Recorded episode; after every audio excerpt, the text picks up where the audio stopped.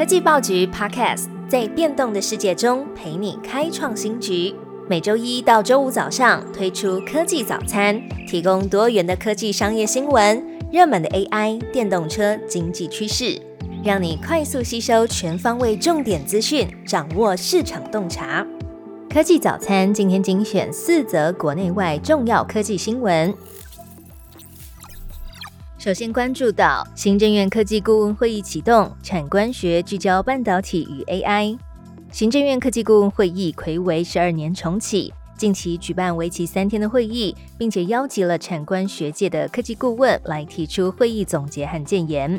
第一天研讨半导体和 AI 议题，总统蔡英文指出，全球已经迈入科技及国力的时代。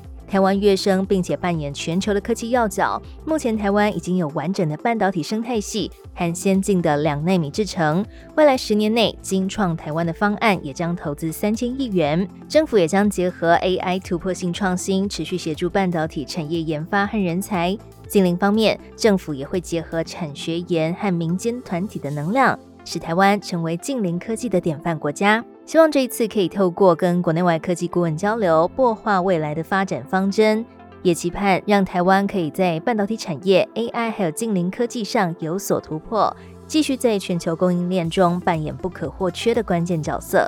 而本次的科技顾问包含台积电董事长刘德英、联发科董事长蔡明介等等。而近期市场传出，三星正在透过提供折扣的方式来抢两纳米大单。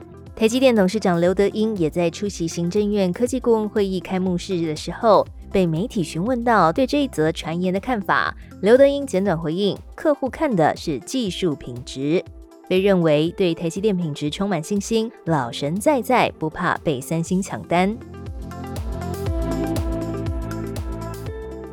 下一则新闻，我们关注到的是。微软发表 AI 小语言模型 Phi Two，效能击败 Llama Two，还有 Gemini Nano Two。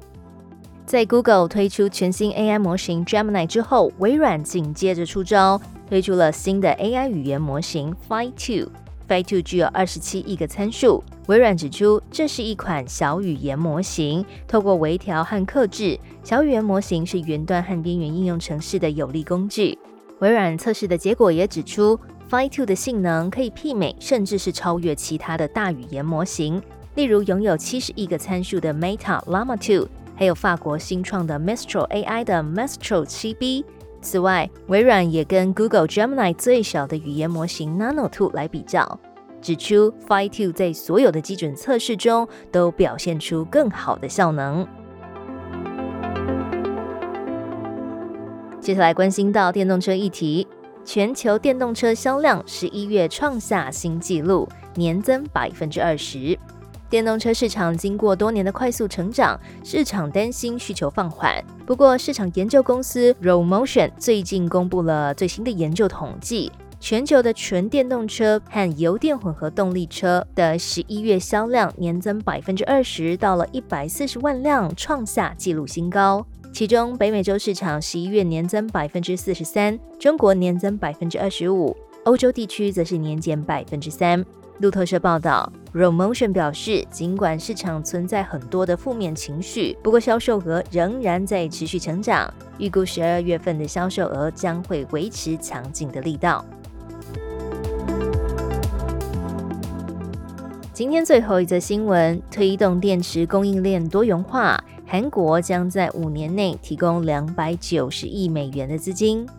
韩国电池公司如 LG Energy Solution、三星 SDI 还有 SK Onco，控制着中国以外的全球电动车电池市场将近一半的市场份额。根据路透社指出，韩国政府表示，由于全球电池的供应链竞争仍然激烈，未来将在五年之内提供两百九十亿美元的融资来加强电池产业。推动供应链多元化。媒体报道，在美国对中国持续管制之下，韩国政府希望韩国当地的电动汽车电池制造商能够实现供应链多元化。韩国总统尹锡悦政府尤其希望提高包含采矿到回收等在内的本国电池行业竞争力。最好听的科技新闻都在 Tag Orange，锁定科技早餐，为你快速补充营养知识。活力开启新的一天。